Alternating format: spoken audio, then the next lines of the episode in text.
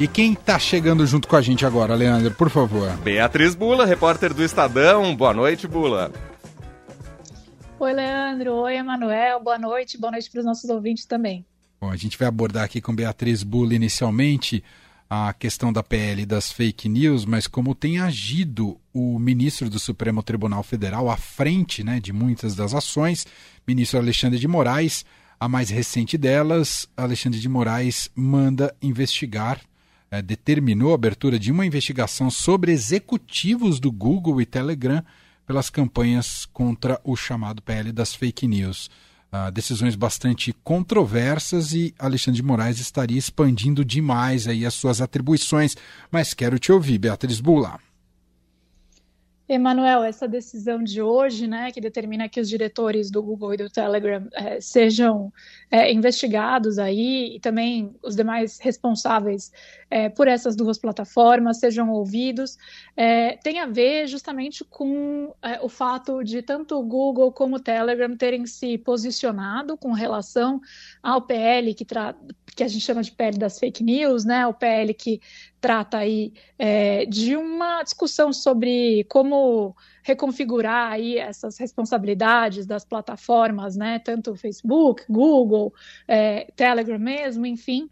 É, e essa decisão ela atendeu a um pedido da PGR, da Procuradoria Geral da República, que por sua vez tinha sido acionada pelo presidente da Câmara, o Arthur Lira, é, quando ele, a Câmara decidiu ali adiar a votação do projeto, quando se percebeu que não havia, é, quando o Lira percebeu que não havia quórum né, para aprovar o projeto, um projeto que vem sendo defendido pelo governo. No caso dessa decisão de hoje do ministro Alexandre, quando sempre eu cobri Supremo por quatro anos lá, né, Manuel, eu Sim. me lembro que é, os pedidos de abertura de inquérito em si, é, eles eram tratados como uma mera é, uma mera formalidade quando o ministro autoriza a abertura desse pedido de inquérito, quando ele vem da Procuradoria-Geral da República, porque quem tem a incumbência, a competência para pedir, para de decidir se é necessário investigar ou não, é a PGR. E aí basta ao ministro, ao juiz, no caso, verificar se tem os elementos mínimos é, presentes ali, ou seja, né, se tem um possível autor mesmo de um possível crime, se tem a descrição de um possível crime. Então, no caso dessa decisão do ministro Alexandre, me parece que não tem muito o que a gente é, discutir ali se ele está é, é, é, excedendo ou não os limites dele. É que a gente acaba entrando nessa discussão por outras decisões já anteriores do próprio ministro Sim. Alexandre, né, Manuel, que colocam de fato, é, de certa maneira, a atuação dele ali é, em xeque. E aí eu diria, com relação a esse esse, essa mesma discussão, é, essa mais recente envolvendo o próprio Telegram. O que, que, aconteceu? Né? Primeiro o Google é, se posicionou, colocou ali um link debaixo do buscador dele, é, se posicionando contra o, o, PL das fake news. É, aí o governo reagiu, né? É, o executivo, o poder executivo reagiu, então o governo federal é, falou que poderia investigar se havia algum tipo de abuso econômico, né? Ou seja, se é, de alguma maneira estaria se usando de um poder econômico para desvirtuar um debate público. Ok, aí o próprio Google retirou aquilo do ar. O que aconteceu com o Telegram foi um pouco diferente, né? Porque o Telegram é, mandou uma nota é, através aí do próprio aplicativo, se posicionando contra, falando que é, a, a, o PL é, distorcia a democracia no Brasil, que a democracia no Brasil estaria em risco com relação a isso. É, enfim, a, o próprio editorial do Estadão se posicionou aí falando que era profundamente equivocado esse manifesto do Telegram, mas o ministro Alexandre de Moraes aí determinou então que houvesse a exclusão desse conteúdo e senão o aplicativo poderia ser suspenso.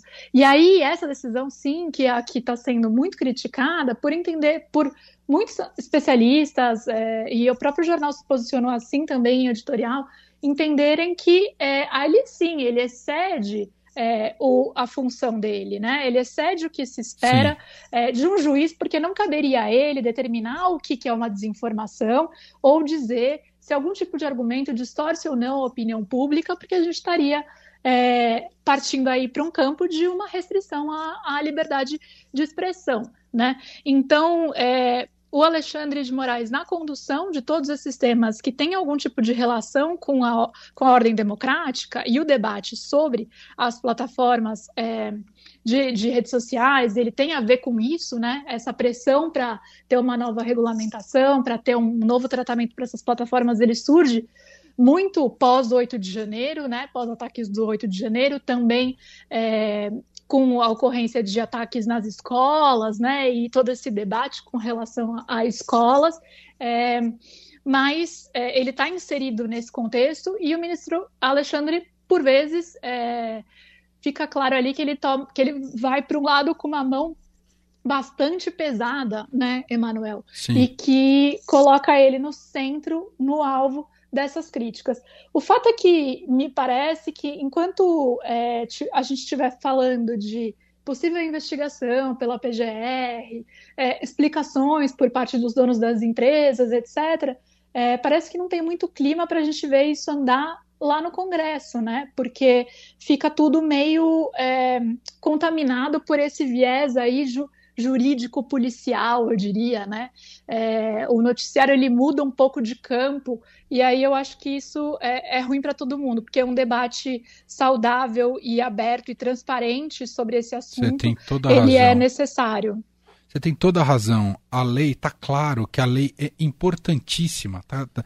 Todos os especialistas e ela não vem sendo debatida hoje, né? Ganhou um ápice, uma intensidade agora, porque quase foi votada no Congresso mas está há alguns anos sendo debatido e está claro que é preciso uma lei que para entender melhor, né, colocar melhor os limites aí das plataformas e, e, as suas responsabilidades. Eu acho que isso é quase um ponto pacífico. Agora, a questão de quando há um personalismo, né, e um personalismo de quem tem o poder e age dessa maneira num ambiente democrático, contamina e complica a continuidade do debate e a possível votação do PL, que agora está em risco. Já estava difícil, agora tá, tá, se torna quase o ambiente se torna muito complicado para que isso seja pautado, né, Bia? Com certeza.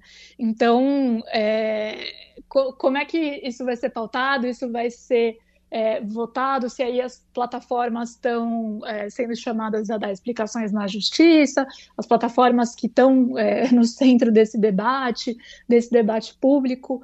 É, mas, enfim, é, é, um projeto que é, o texto que está sendo debatido, né, de autoria é, foi apresentado aí pelo relator, pelo, pelo, Orlando Silva, é de interesse do governo. O governo tem deixado muito claro, acho que o ministro Flávio Dino tem deixado muito claro que não pretende recuar, né? É, nessa discussão, é, mas não conseguiu. É, foi, foi um, um dos sinais que o Congresso enviou também para o governo de que a base não está tão sólida assim para garantir que os interesses do governo vão tramitar da maneira que o governo espera lá no Congresso. Muito bem, vamos ver como que isso vai seguir ao longo da próxima semana, que não para por aqui. A entender também se o, o Alexandre de Moraes, é, se ele recua, pode ou não recuar da maneira como ele tem atuado em relação ao tema ali no Supremo Tribunal Federal. Beatriz Bula volta com a gente na segunda, depois do fim de semana. Aliás, a gente já aproveita para deixar um grande beijo para sua mãe, viu, Exatamente. Bia? Exatamente. Que é uma das melhores, das melhores das melhores é... ouvintes nossas. É isso aí, uma super ouvinte. Então tá bom, feliz Dia das Mães para vocês, para sua família. Bia, bom fim de semana, até segunda. Até segunda, um obrigada.